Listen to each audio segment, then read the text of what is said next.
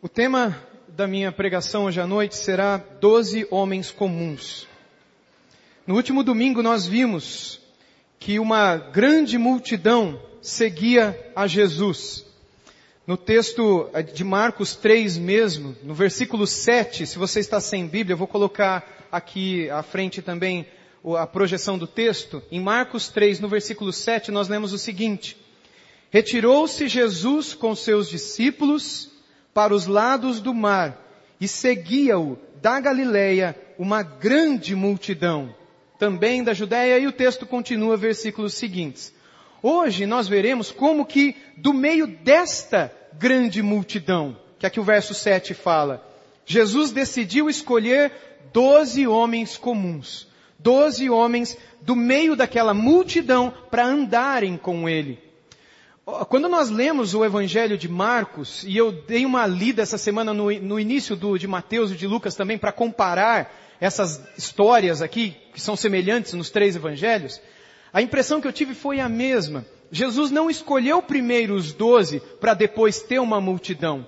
Jesus chamou a um, chamou a outro. Por exemplo, Jesus chamou primeiro Pedro, Tiago, João, André, mas desde o início, quando eram só eles quatro, mais Jesus, já tinha uma multidão seguindo. Depois veio Filipe, Filipe chamou outro, que chamou outro, e depois Jesus chamou um outro, e, e aí até que se formaram os doze. Mas quando os doze foram montados, eles foram escolhidos do meio daquela multidão, que já conhecia um ou outro. Mas foi assim que a coisa se deu. Esses doze já estavam com Jesus há um tempo, no meio de outras dezenas e dezenas, ou seja, uma grande multidão de pessoas que seguiam a Jesus. E eu gostaria então que todos lêssemos os versos 13 a 19 nesse momento, que é o texto que eu pretendo pregar aos irmãos nesta noite. O texto vai aparecer aqui à frente também, caso vocês queiram acompanhar na minha versão. Marcos 3, a partir do verso 13. Depois subiu ao monte e chamou os que ele mesmo quis e vieram para junto dele. Então designou doze para estarem com ele uh, e, para, e para os enviar a pregar e a exercer a autoridade de expelir demônios. Eis os doze que designou Simão, a quem acrescentou o nome de Pedro, Tiago, filho de Zebedeu, e João, seu irmão, aos quais deu o nome de Boanerges, que quer dizer filhos do trovão.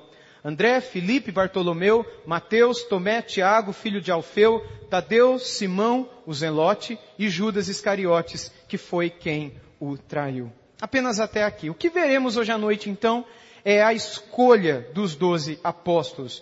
O versículo 13, ele começa dizendo que Jesus subiu ao monte e chamou os que ele mesmo quis.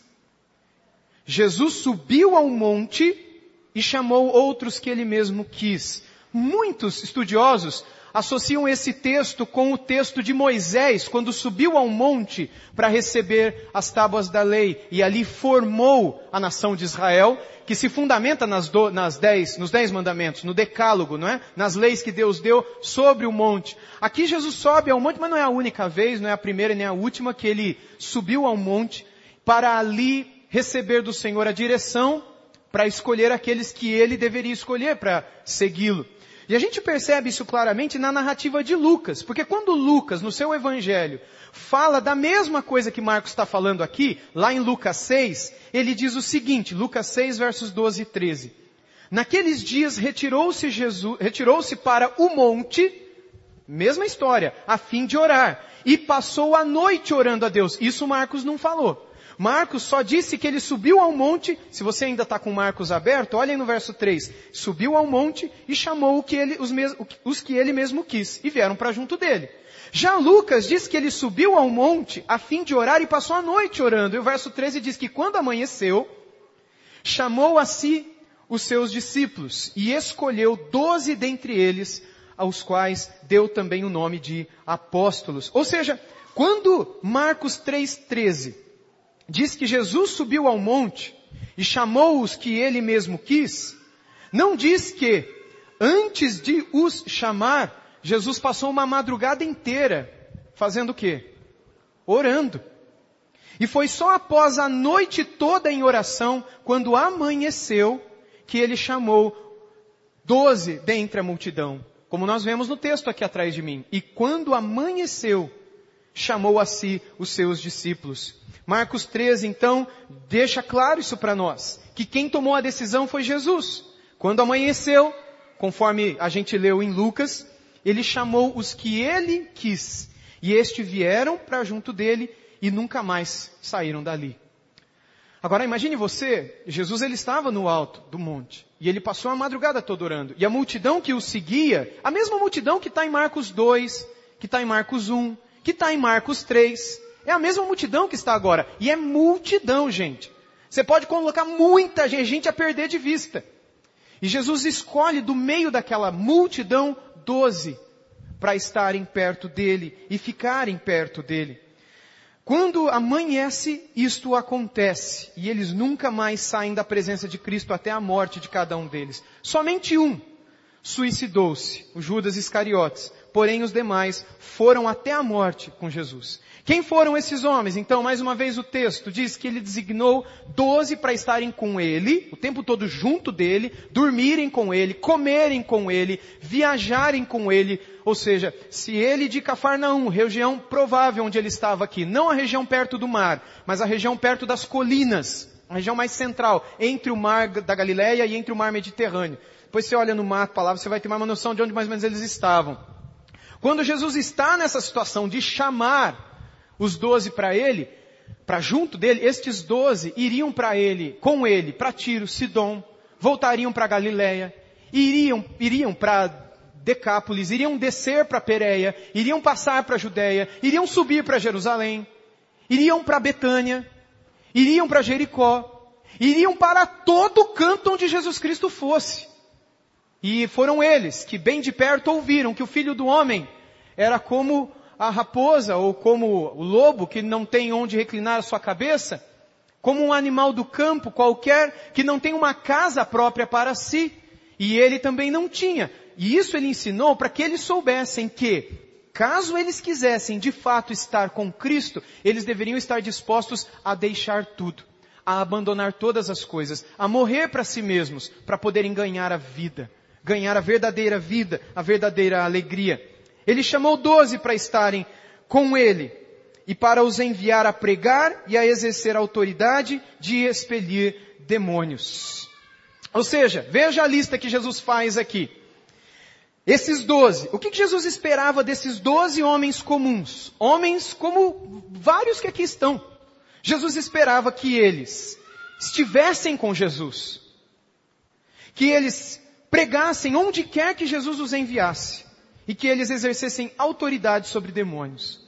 Três coisas que Jesus disse que esperava deles. Então, em primeiro lugar, quando Jesus chama alguém para estar com ele, quando Jesus chama alguém para viver com ele, ou quando alguém, na sua imaginação, acredita que ah, tomou a decisão de viver com Jesus, entregou a vida a Jesus, deu um passo de fé e agora é de Jesus. O que é que na verdade Jesus espera dessa pessoa? Se você é um discípulo de Jesus, se você se autodenomina um cristão, o que, é que Deus espera de você? Primeiro lugar, você esteja com Jesus o tempo todo. Que Ele esteja em sua mente, que Ele esteja em seus olhos, que Ele esteja em suas palavras, que Ele esteja em suas mãos, em seu orçamento, seu planejamento, seu agendamento, suas decisões, nas suas reuniões familiares, enfim que ele faça parte da sua vida e não somente do seu domingo. Porque naquele tempo, todos os povos, como hoje também, em suas religiões, tinham os momentos específicos nos quais eles passavam com os seus deuses. Na Fenícia, os adoradores de Baal e Astarote tinham os momentos específicos nos quais eles adoravam Baal e Astarote. Na Assíria, os adoradores de Istar e de Inaná, a mesma coisa. Horus, Ísis e Osíris no Egito tinham um momento certo quando recebiam as oferendas, os holocaustos. Tamuz, Semiramis, Nimrod na Babilônia, todos os deuses daqueles povos, Ra, Aton-Ra, Amon-Ra, e todos aqueles deuses do sul do Egito tinham um momento certo, a hora certa e a oferta certa. O próprio povo de Israel aprendeu que Iavé deveria ser buscado aos sábados.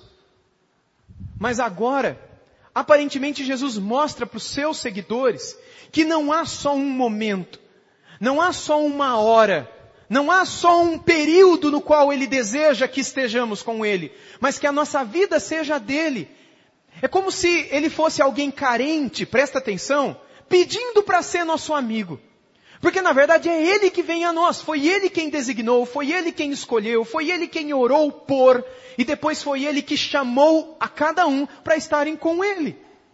É prazer dele ter esses doze homens comuns ao seu lado. Como é prazer dele ter você ao lado dele hoje também. E se ele te chama, é perto dele que ele deseja que você esteja. Quando você é chamado, mas vive longe dele, tua vida não faz sentido. Tua vida será uma frustração. Tua vida será um vazio. Em segundo lugar, ele espera que preguem onde quer que Jesus os envia. E isso não, não vale para todos, porque não são todos os chamados para pregar por aí nas cidades, nos estados ou nos países, como foi com Paulo e outros. Mas a todos nós, ele espera predisposição, prontidão, proatividade. Eis-me aqui. Se for da tua vontade, pode me usar. Como eu falava na EBD, se acontecer alguma coisa, o pneu do carro furar, ou você não conseguir chegar na sua casa hoje à noite, Deus está no controle. Talvez Ele queira que você conheça alguém, talvez Ele queira que você dê testemunho para alguma pessoa. Ou talvez ele esteja te livrando de um acidente, ou só o pneu que furou mesmo, pessoal. Arrume e vai embora para casa. Mas entenda que o nosso Deus, em sua soberania, ele não dá, como é que falava? Ponto sem nó? Ponto sem nó, não é? O nosso Deus sabe o que faz. E ele sabe quem é dele. Como o próprio Jesus disse, que ele conhece as suas ovelhas. E elas ouvem a sua voz. Reconhecem a sua voz e vêm correndo para ele. Não sei se você já teve a experiência de ver um pastor chamando uma ovelha. Pena que eu não pensei nisso quando estava preparando esse sermão. Porque se eu tivesse lembrado, eu teria colocado um vídeo aqui para vocês. Um vídeo que eu até passei aqui alguns anos atrás, alguns lembram, de um pastor que com algumas pessoas ali que estavam visitando sua fazenda, e ele diz, olha, é assim que eu chamo as ovelhas. E aí ele diz, as ovelhas só olham, mas como ele não chama mais, elas ficam comendo, pastando, muitas ovelhas num campo aberto.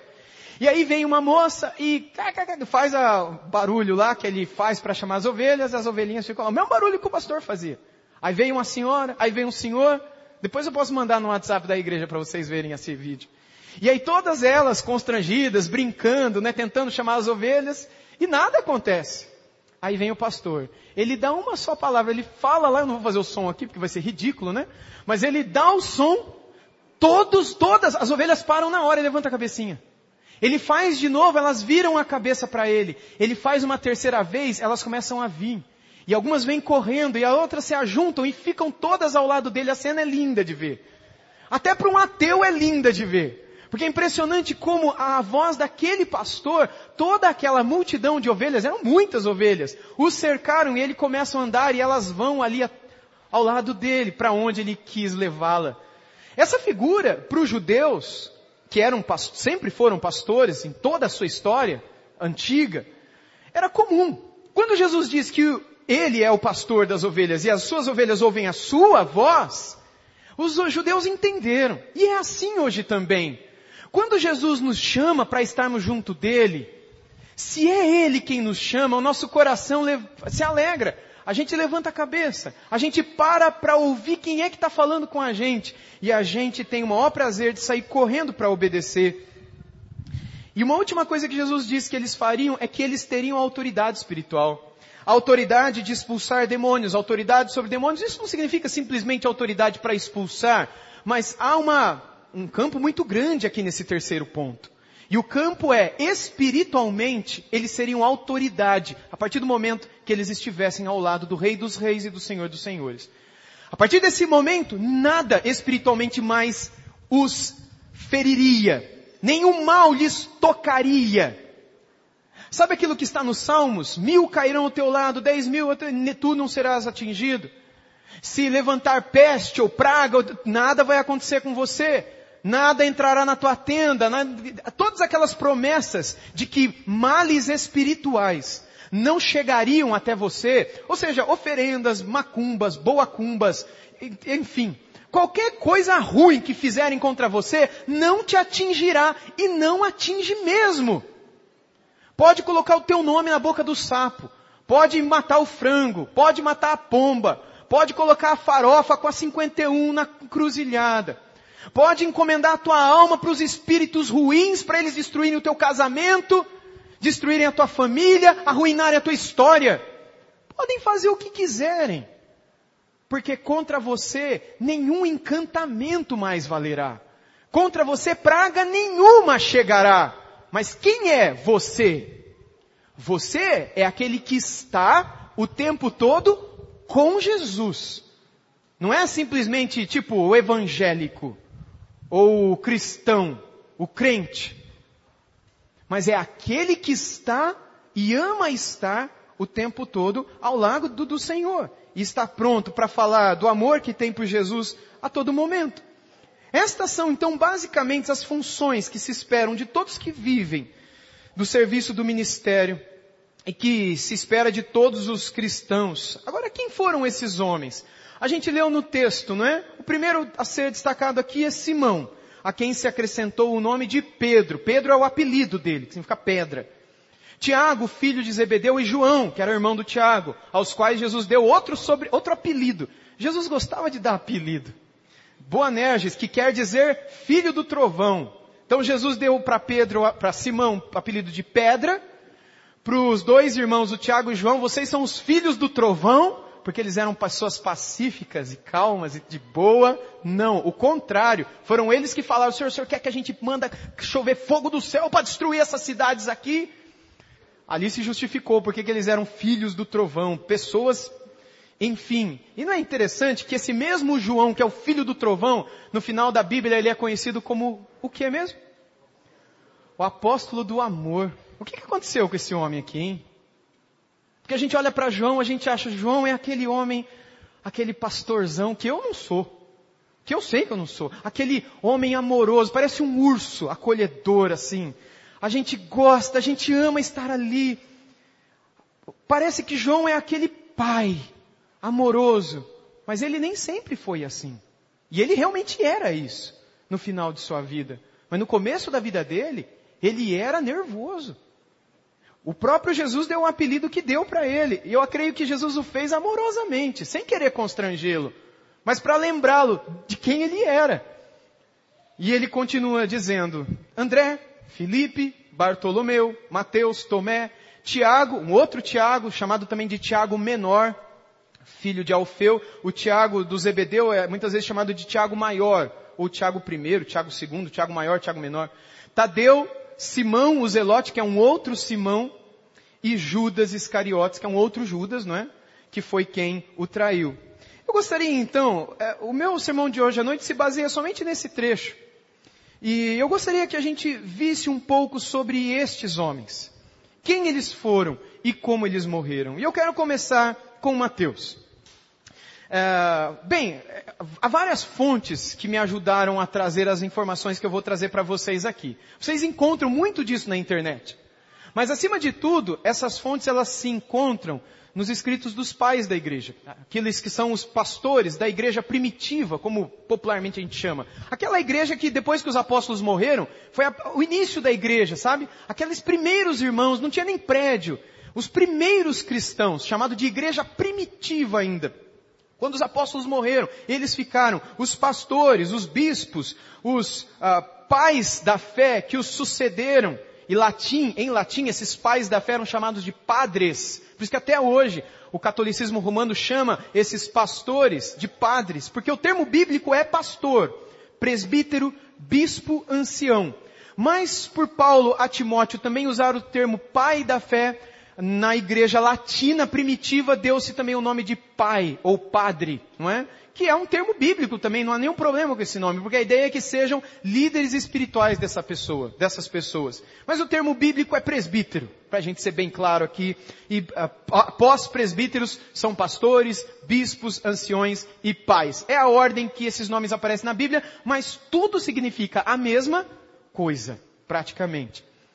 Bem, estes homens que pastoreavam a igreja, no início de sua história, eles escreveram como tudo aconteceu. E é pelos seus escritos que hoje nós sabemos como cada um deles morreu, para onde eles foram pregar, quais foram suas histórias, etc, etc. E há muito registro, há muita cópia desse material que é de toda fidedignidade. Bom, Mateus então, após a ressurreição de Jesus, dizem esses primeiros pais da igreja, esses primeiros pastores da igreja, que ele passou a pregar para os judeus.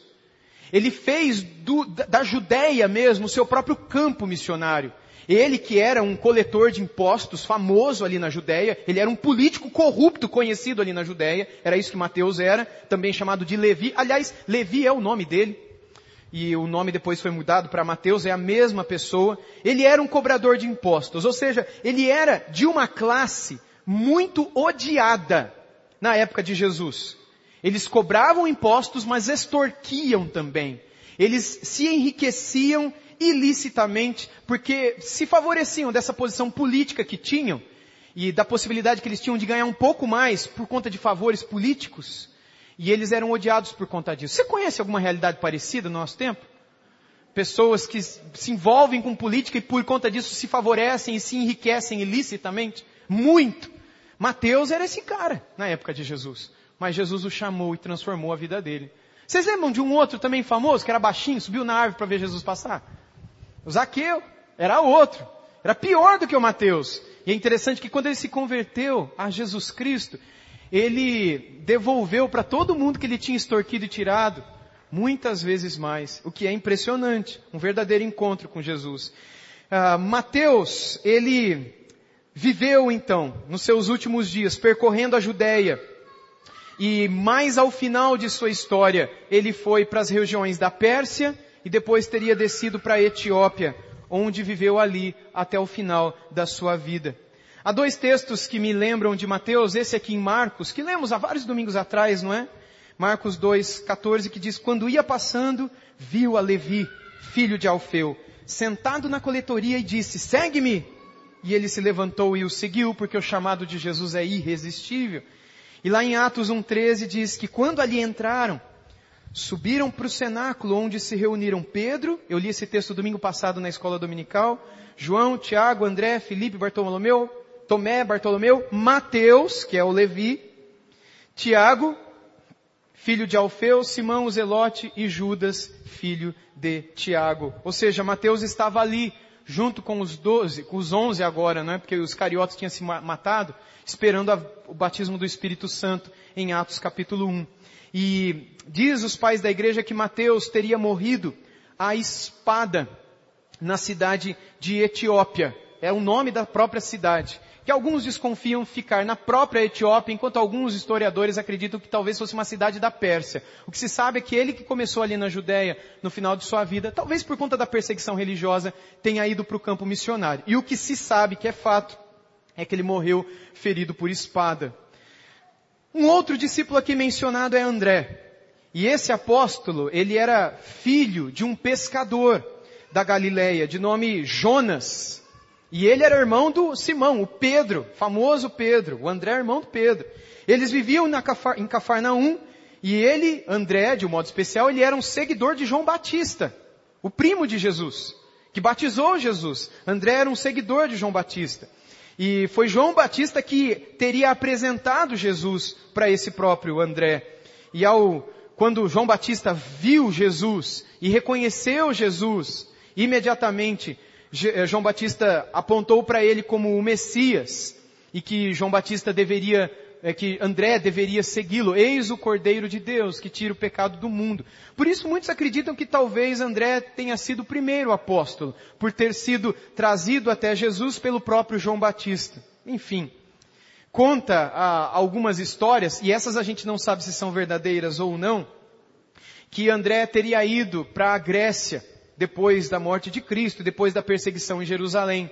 E de que ele tenha pregado em várias províncias ali na Grécia, a Caia, que é a parte mais sul da Grécia, onde fica Corinto, a parte mais ao norte também, que é a parte da Macedônia, e ali ele teria se tornado um mártir, e que ali ele teria sido crucificado é, numa cruz em forma de X, e essa história é bastante famosa, tem muitos livros antigos que contam isso, e ele não foi pregado nessa cruz, ele foi amarrado nessa cruz em forma de X, para que o seu sofrimento se prolongasse depois de um desafio no qual ele se prontificou a morrer da mesma maneira como o seu Salvador havia morrido. Ele foi crucificado e da cruz ah, ele pregou até morrer para aqueles que estavam ali ah, o ouvindo. E séculos mais tarde, os seus ossos teriam sido levados daquela região do norte, da, daquilo que hoje seria a Grécia, para a região da Escócia. E ali ah, algumas coisas interessantes aconteceram até que a própria Escócia pudesse reconhecer essa história na sua bandeira. Não sei se vocês lembram da bandeira da Escócia, que é essa daqui. E você sabe por que, que tem essa cruz no meio da bandeira da Escócia e por que, que o fundo é azul? A cruz é em homenagem à cruz de André, ou cruz de Santo André, e é Simar porque nessa ida dos restos mortais de André, em algum lugar, numa baía próxima à Escócia, esse barco teria afundado, naufragado, e ali teriam desaparecido seus restos mortais. Inclusive na bandeira da Grã-Bretanha, quando você vê, aqui são várias bandeiras, né? Que, dos países que formam a Grã-Bretanha. E quando a Escócia estava para sair, fez, houve um, um referendo popular, não sei se vocês lembram disso, acho que foi ano passado, ano retrasado, se a Escócia permaneceria na Grã-Bretanha ou não, reconhecendo a rainha Elizabeth ou não. E uma das coisas que se dizia era que se a Escócia deixasse de ser da Grã-Bretanha, essa bandeira teria que ser mudada, porque essa, esse, essa cruz em forma de X, branca do fundo da bandeira, é justamente a bandeira da Escócia, unida a outras bandeiras que estão aqui embaixo e que é uma recordação daquilo que uh, é a história do próprio André. André, ele pregou na Grécia, ele foi discípulo de João Batista, portanto, de quem ele ouviu, eis o Cordeiro de Deus que tira o pecado do mundo. E é interessante que foi ele também que comunicou as boas novas a Pedro. Uh, lá em João capítulo 1, em Mateus capítulo 10, foi André, que foi até Simão e disse, nós achamos o Messias. Vamos a ele. Enfim, próximo discípulo, são doze, eu tenho que ser rápido aqui, é Filipe. Esse talvez um, um, discípulo menos conhecido. A Bíblia diz que Filipe, ele era natural de Betsaida, cidade também de André, André e Pedro. Um dos primeiros a ser chamados por Jesus, uh, a quem ele acabou trazendo um amigo. Alguém lembra quem foi o amigo dele que ele trouxe? Natanael, muito bem. Quem disse isso? Foi o Felipe? Ah, foi o Wesley lá atrás, muito bem. Natanael, é, lá em João, capítulo 1, nesses versos que aparecerão aqui, nós lemos o seguinte, no dia imediato, resolveu Jesus partir para Galiléia e encontrou a Filipe, a quem disse, segue-me.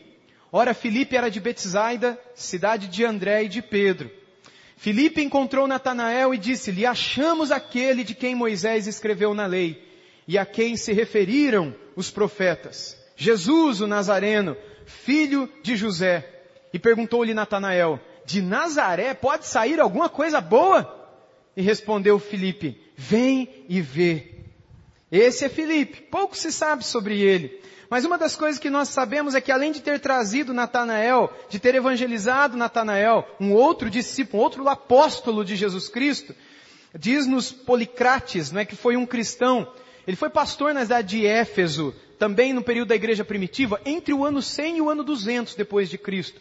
Esse pastor chamado Policrates, ele escreveu que Filipe foi para a Ásia, e lá na Ásia ele foi sepultado em Hierápolis. Ele pregou na Frígia e ele morreu como mártir em Hierápolis, tendo sido enforcado naquela região em um pilar. Um outro discípulo é Bartolomeu. Bem, as fontes né, da igreja primitiva elas não falam muito sobre a figura de Bartolomeu, ou muito sobre a sua pessoa. Diz a história que ele foi morto a chicotadas.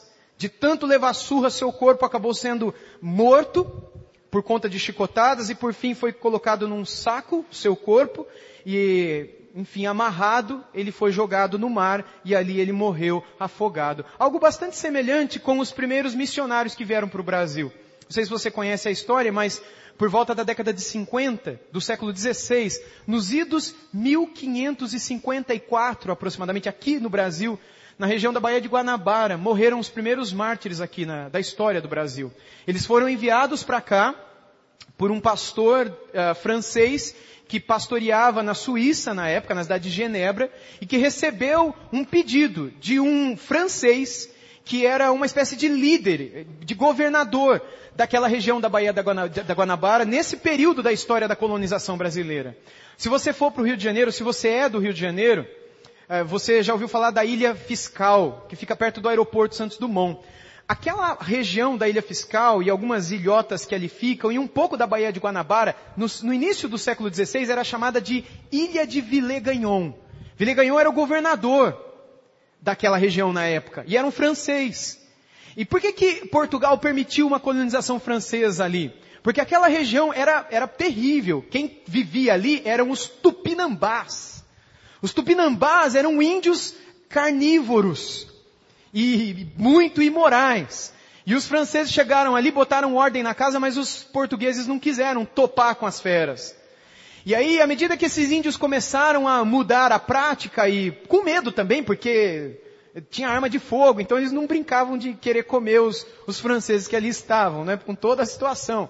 E à medida que eles começaram a viver a vida social ali dos colonos, eles começaram a incorporar a imoralidade dos colonos, com bebedice, prostituição e outras coisas mais. E é então que o Villegagnon escreve uma carta para a Suíça, pedindo que um pastor que lá estava enviasse alguns missionários e alguns cidadãos, para que aqui pudessem estar civilizando a colônia. E aí esse pastor, que por uns ele é muito conhecido, outros ele é totalmente desconhecido, chamado Irand de Covan, para o português é João Calvino, ele enviou vários, várias pessoas, inclusive estes que foram os primeiros missionários a pisarem aqui no Brasil e em todas as Américas. Enviados por esse pastor, treinados por ele no seminário que havia lá na cidade de Genebra. Quando esses missionários enviados por Calvino pisaram aqui, eles imediatamente foram confrontados com a liderança religiosa que na época mandava aqui, junto com os portugueses. E aí deram uma noite para eles, para eles escreverem o que criam se eles não fossem embora. A maioria decidiu ir embora.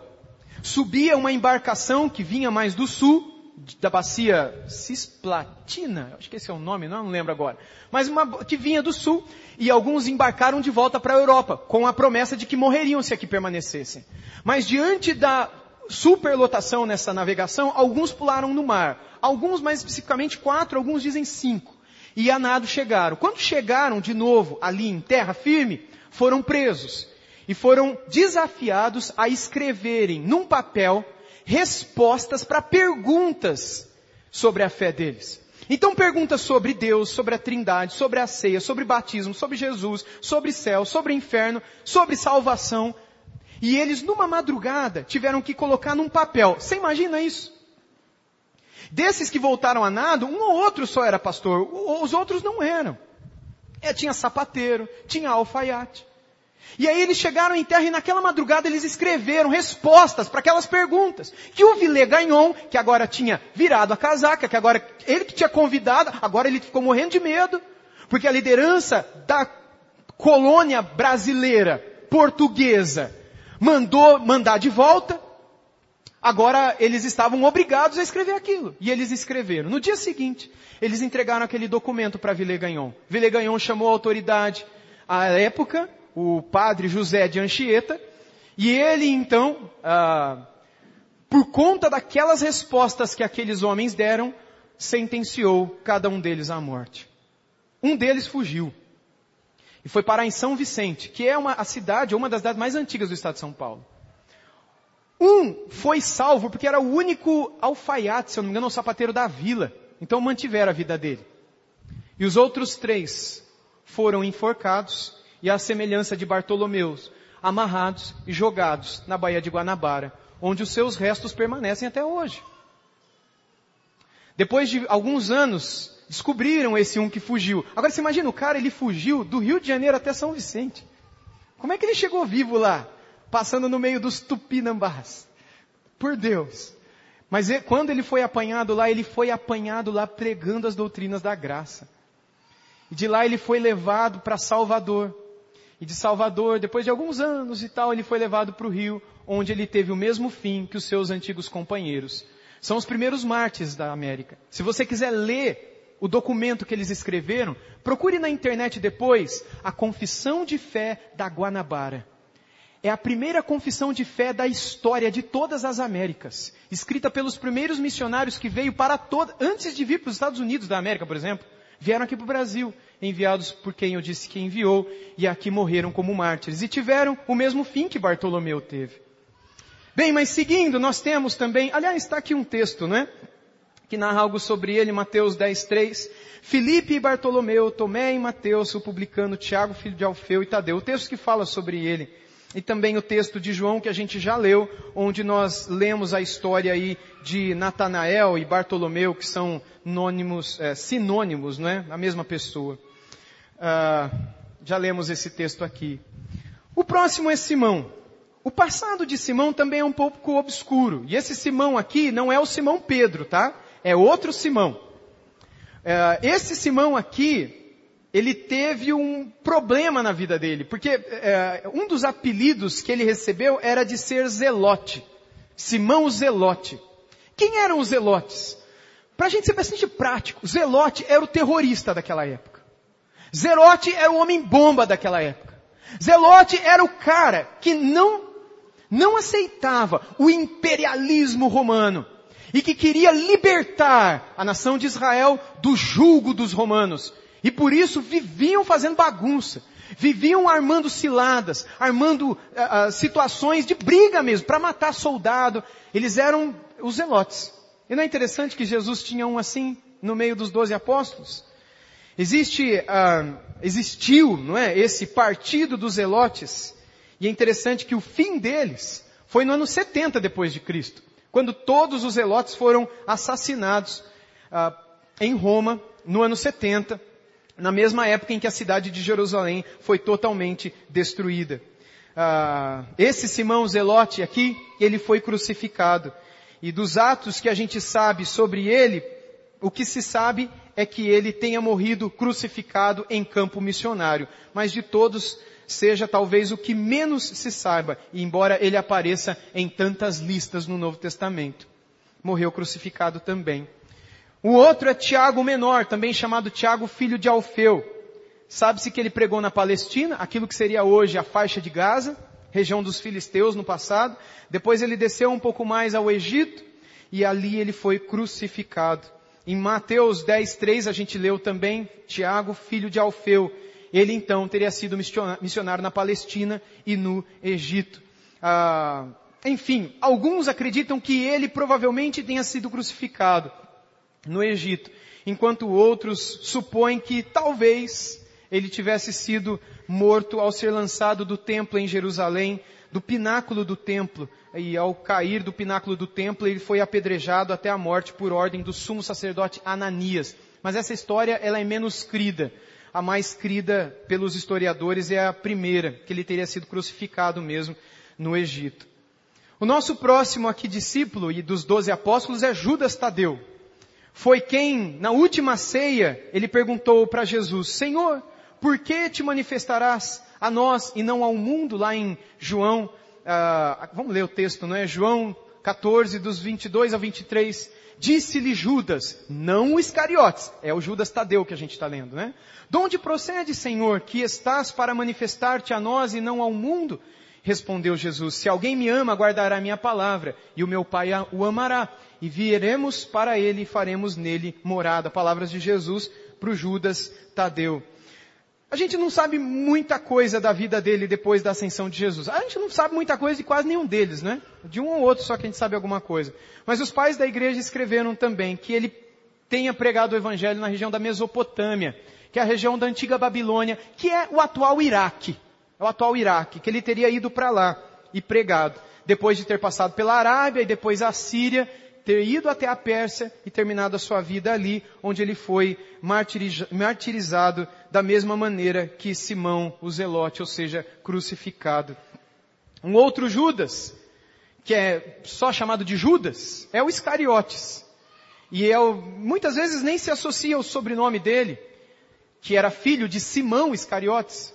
Virou até um tipo de xingamento, né? Se você tem um amigo que é meio traíra, você diz, ó, o Judas. Esse é o Judas. É o Judas da família. É o Judas da empresa. É o traíra. É o que não presta. Ele foi filho de Simão Iscariotes, de quem pouco se sabe. Ele traiu Jesus por 30 moedas ou peças de prata. E ele acabou se enforcando um dia depois de ter entregado Jesus às autoridades judaicas. Ele tirou a sua própria vida e ele não acreditou no perdão de Deus. Sua história está lá em Mateus 26. E a gente vê duas interpretações, na verdade, no Novo Testamento. Uma de Mateus e a outra de Atos. Uma de que diz que ele se enforcou e a outra diz que ele se atirou sobre alguma coisa ou que ele tenha se atirado de uma árvore. Mas o fim dele foi esse, de suicidar-se. O próximo discípulo foi Pedro, que é o sobrenome dele. Ele foi o primeiro do grupo dos apóstolos. Não em chamado, mas em autoridade. Ele era pescador. Ele era um homem do mar. Também natural de Betsaida. Foi ele que pela primeira vez confessou para Jesus, tu és o Cristo, o Messias, o Filho do Deus vivo. E Jesus disse, sobre esta pedra eu vou edificar a minha igreja. Mas é ele que, cheio de autoridade e do Espírito num momento, num outro momento é capaz de negar a Jesus três vezes. Mas ele se arrependeu depois, diferente do Iscariotes. E ele voltou ao seu verdadeiro chamado. Foi ele que primeiramente pregou após o batismo do Espírito Santo, em Atos capítulo 2.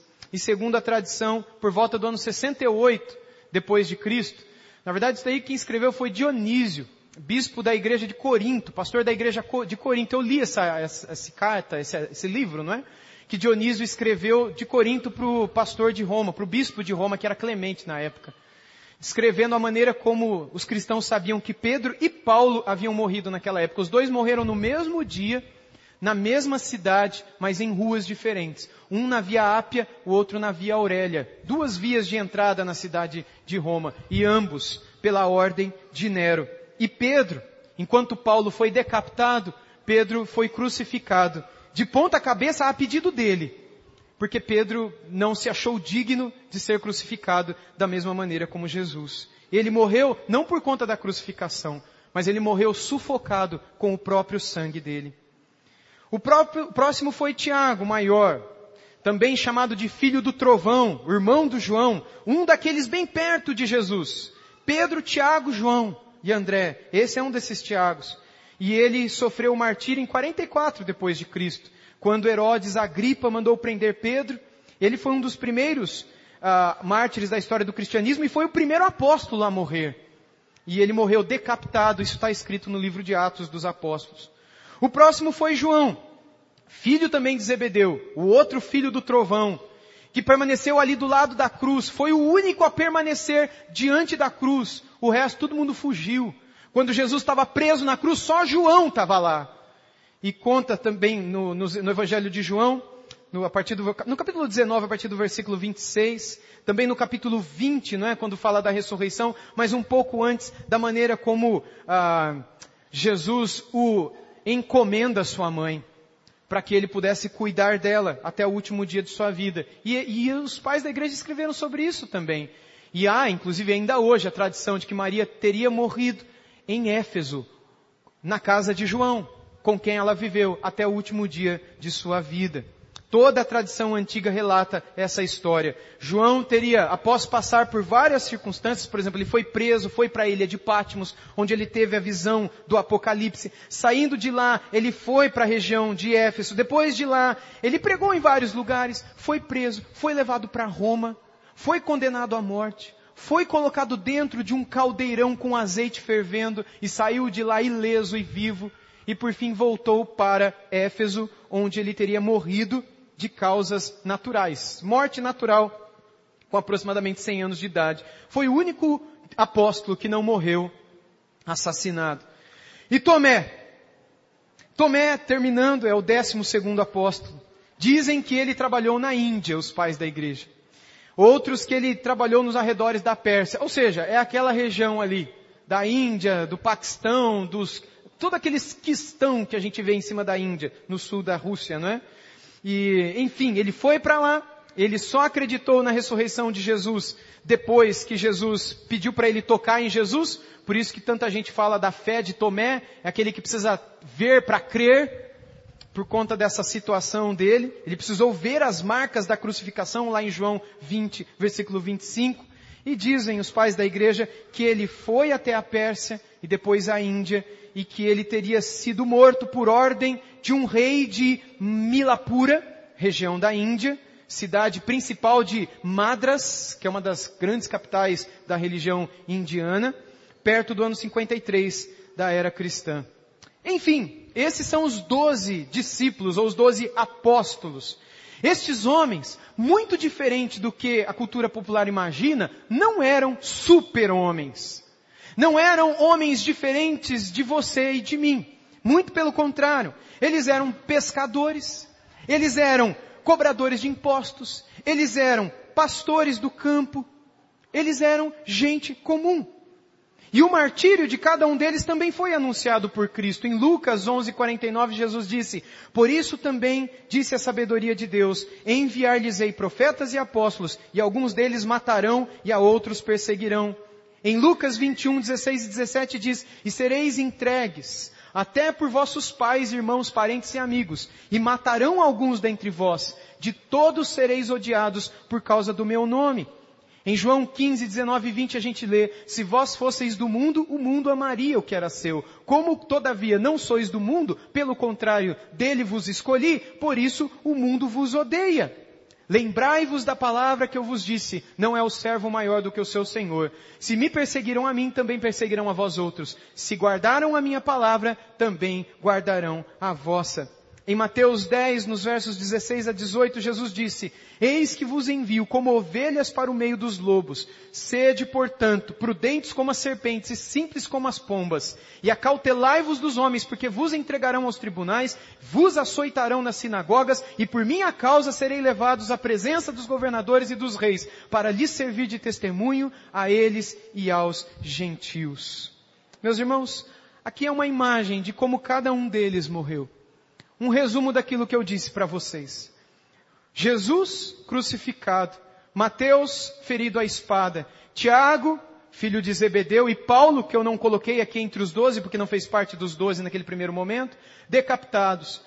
Pedro morto, crucificado de ponta cabeça. Filipe crucificado como Jesus. Matias, que foi um discípulo que tomou lugar do Iscariotes. Lembra de Matias que depois entrou em Atos, no lugar de Judas Iscariotes? Foi queimado. Bartolomeu, Natanael, não é? Também decapitado. Tiago, filho de Alfeu, apedrejado.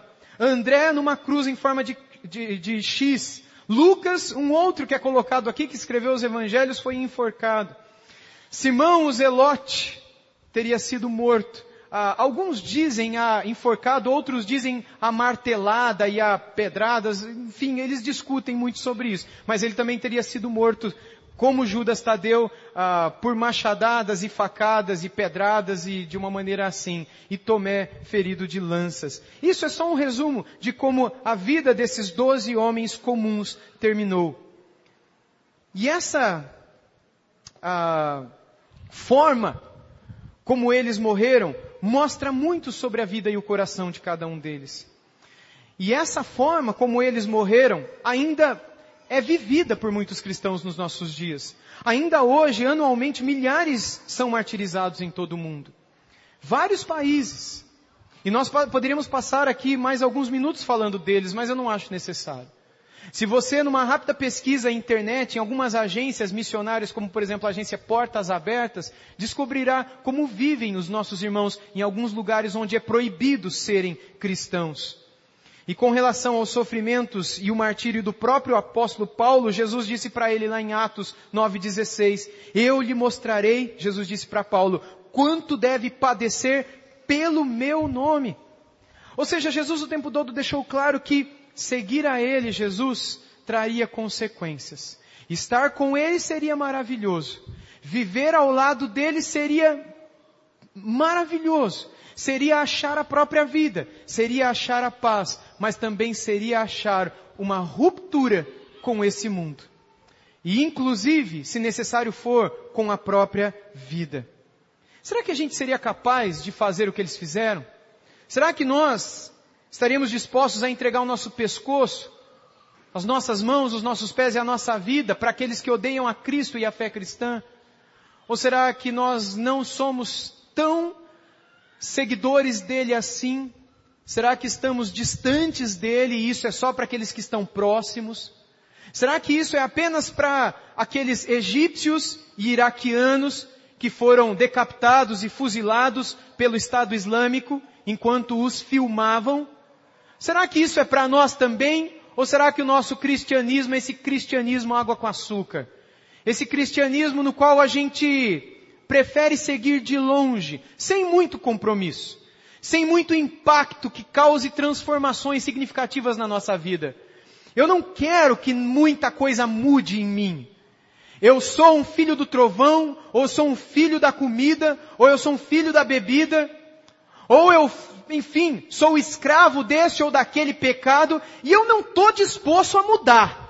Eu sou como a Gabriela da música da década de 70. Eu nasci assim, eu vivi assim, eu morri assim, eu sou a Gabriela. Tinha uma música que era assim. Os que nasceram de 70 para cá nunca ouviram essa música. E não ouçam essa música. Porque é errada essa música. Embora existe muito crente Gabriela. Eu sou assim. Eu falo assim. E eu vou morrer assim. Por qual razão? A única razão é por não querer estar ao lado de Jesus, perto de Jesus, disposto a morrer aos poucos todo dia. Disposto a perder a cabeça? Sim, mas dispostos talvez a perder o temperamento, perder o hábito, perder os vícios, perder as práticas que tem vivido até aqui, o modo como vive. Disposto a entregar a vida nas mãos de Deus para que Deus possa transformá-la a ponto de que ela seja uma nova vida. E quando a gente faz isso, a gente experimenta algo que esses homens experimentaram. Eram doze homens comuns. Pensaram em abandonar tudo também. Lembra que quando Jesus morreu, antes da ressurreição, Pedro fez o que, gente? Ele foi pescar. E ele não foi pescar porque estava nervoso, está nervoso vai pescar. Ele não, tava, não foi pescar porque ele queria distrair, espairecer, sossegar. Ele estava considerando voltar à velha vida.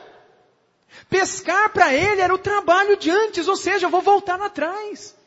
É quando Jesus ressurreto aparece ao lado dele e diz, Pedro, você me ama? Sim, eu te amo. Pedro, você me ama, eu te amo. Pedro, você me ama, eu te amo. Algumas vezes aí Jesus fala o quê? Pedro, sai daí, Pedro. E vai alimentar as minhas ovelhas, Pedro. Porque Jesus espera uma ruptura entre o que nós fomos, o que nós somos e o que Ele espera que sejamos no futuro próximo e distante. E se nós não formos levados ou chamados ao martírio, aqui no Brasil nunca mais seremos. Graças a Deus, o catolicismo romano que imperava no Brasil à época de José de Anchieta, que não só condenou à morte, mas ele mesmo empurrou com as próprias mãos, está nos livros de história, esses primeiros mártires para que eles forem, fossem mortos ali na Baía de Guanabara, já não é mais o, o catolicismo romano. E louvado seja o Senhor por causa disso. Hoje existem cristãos mais nocivos ainda, e que nem católicos são. Muito pelo contrário, e graças a Deus por isso. Mas hoje, meus irmãos, nós vivemos um perigo, um perigo muito mais interno do que externo. E nós somos chamados a morrer dentro de nós, e não fora. Eu duvido, talvez, mas eu duvido que nós sejamos desafiados a derramar o nosso sangue pelo nosso Salvador. Nenhum de nós aqui vai ser chamado para o martírio vermelho do sangue. Mas todos nós somos chamados para o martírio branco morrer para essa vida, morrer para si mesmo, estar disposto a perder tudo por amor ao nosso Salvador. E se assim o fizermos, nós encontraremos aquele que eles encontraram. Aqueles diante de quem eles se encurvavam, dizendo: Quem é esse? Que até o vento e o mar obedecem. Quem é esse?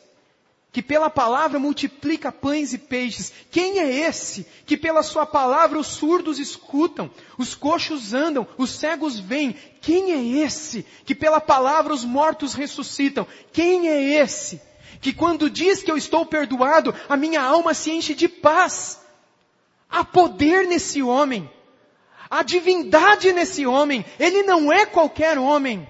Ele é o Filho de Deus que veio para nos salvar. E ele é o Filho de Deus que está aqui, que está vivo. Ele desceu da cruz, ele ressuscitou. E ele está ainda de braços abertos, como esteve diante do Estevão, esperando que você possa vê-lo e que você possa experimentá-lo, prová-lo, conhecê-lo com todo o seu coração.